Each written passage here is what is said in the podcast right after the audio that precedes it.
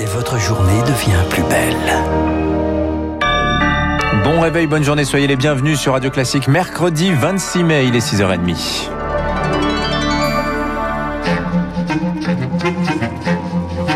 6h30, 9h, la matinale de Radio Classique avec Dimitri Pavlenko. Soyez les bienvenus. On commence avec le dossier biélorusse et les interrogations, Augustin Lefebvre, hein, sur l'efficacité de la réponse internationale après l'affaire du détournement d'un avion de ligne ce week-end. Réunion d'urgence du Conseil de sécurité de l'ONU ce mercredi. Comme lors du regain de violence au Proche-Orient il y a quelques jours, ses membres ne devraient pas parvenir à se mettre d'accord sur une position commune.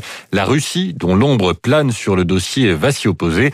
L'Europe a pris des sanctions, notamment des sanctions économiques contre le régime de Loukachenko. Mais ces sanctions ne sont pas les premières. Il y en a eu aussi contre euh, Moscou ces dernières années, sans que cela entraîne de changements majeurs de la part de Vladimir Poutine.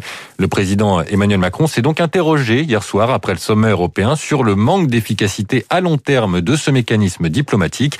Il estime qu'il faut repenser entièrement notre relation avec la Russie. Aujourd'hui, nous sommes à la limite des politiques de sanctions.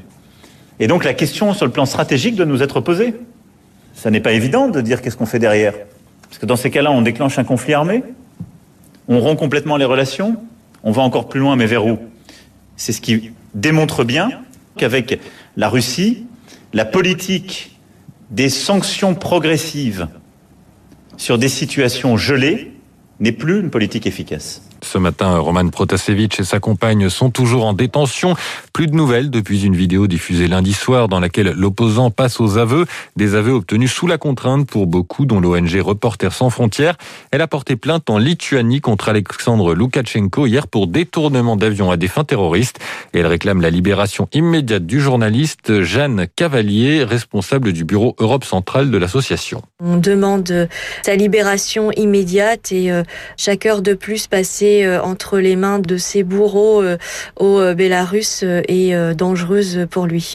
On peut se demander si la vie de Raman Pratasievich n'est pas en danger on peut craindre le pire. Un propos recueilli par Marc Tédé. Ouais, ça fait 15 ans qu'il n'a plus de visa pour euh, l'Union européenne. Alexandre Loukachenko, visiblement, il le supporte plutôt pas mal. Il faut rendre obligatoire le vaccin contre le Covid-19. C'est la préconisation faite hier par l'Académie de médecine. Et voilà qui relance le débat sur la vaccination obligatoire. Avis rendu hier par l'institution qui estime que c'est la seule façon d'arriver à l'immunité collective.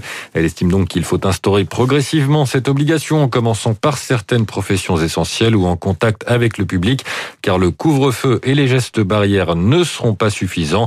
Le gouvernement a rapidement répondu qu'il n'était pas question de rendre cette vaccination obligatoire. À Lille, justement, ces gestes barrières, ce couvre-feu, ils n'ont pas été respectés ce week-end. Cela inquiète les autorités sanitaires locales. Des milliers de supporters réunis sur la Grand Place dans la nuit de dimanche à lundi pour fêter le titre de champion de France de football. La recette du cluster, chacun doit maintenant prendre ses responsabilités, implore Philippe Amouyel, professeur de santé publique au CHU de Lille. Même en extérieur où le risque est beaucoup plus faible qu'en intérieur, euh, la possibilité de transmission au sein des groupes euh, qui se tenaient par la main, qui se congratulaient, est importante. Donc l'idée, c'est vraiment que on passe maintenant à un autre niveau de, de responsabilité et de protection, c'est-à-dire l'auto-isolement, l'auto-test. Ce qui se passe, c'est que lorsque l'on va s'isoler, le virus ne sera plus transmis à un tiers et on cassera la chaîne de transmission le temps que l'on puisse vacciner à partir de la semaine prochaine toutes les populations jusqu'à 18 ans. Le professeur Philippe Amouyel répondait à Rémi Pfister en politique d'émission hier de Georges Tron. Le maire de Draveil dans l'Essonne continuait de diriger la commune depuis sa cellule de la prison de la santé après sa condamnation pour viol et agression sexuelle au début de l'année. Il y a deux semaines, le gouvernement disait travailler à son éventuelle révocation. Augustin, les enfants pourraient bientôt automatiquement porter le nom du père et de leur mère. C'est le sens d'une réforme présentée hier au garde des Sceaux, Éric Dupont-Moretti. Mesure portée par le député LREM de l'Hérault, Patrick Vignal, depuis 2002, on peut choisir si l'enfant porte le nom de son père, de sa mère ou les deux.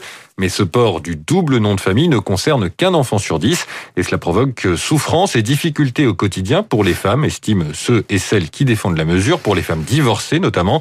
Avec cette réforme, le choix serait toujours possible, mais la situation par défaut serait le double nom, patronyme et matronyme.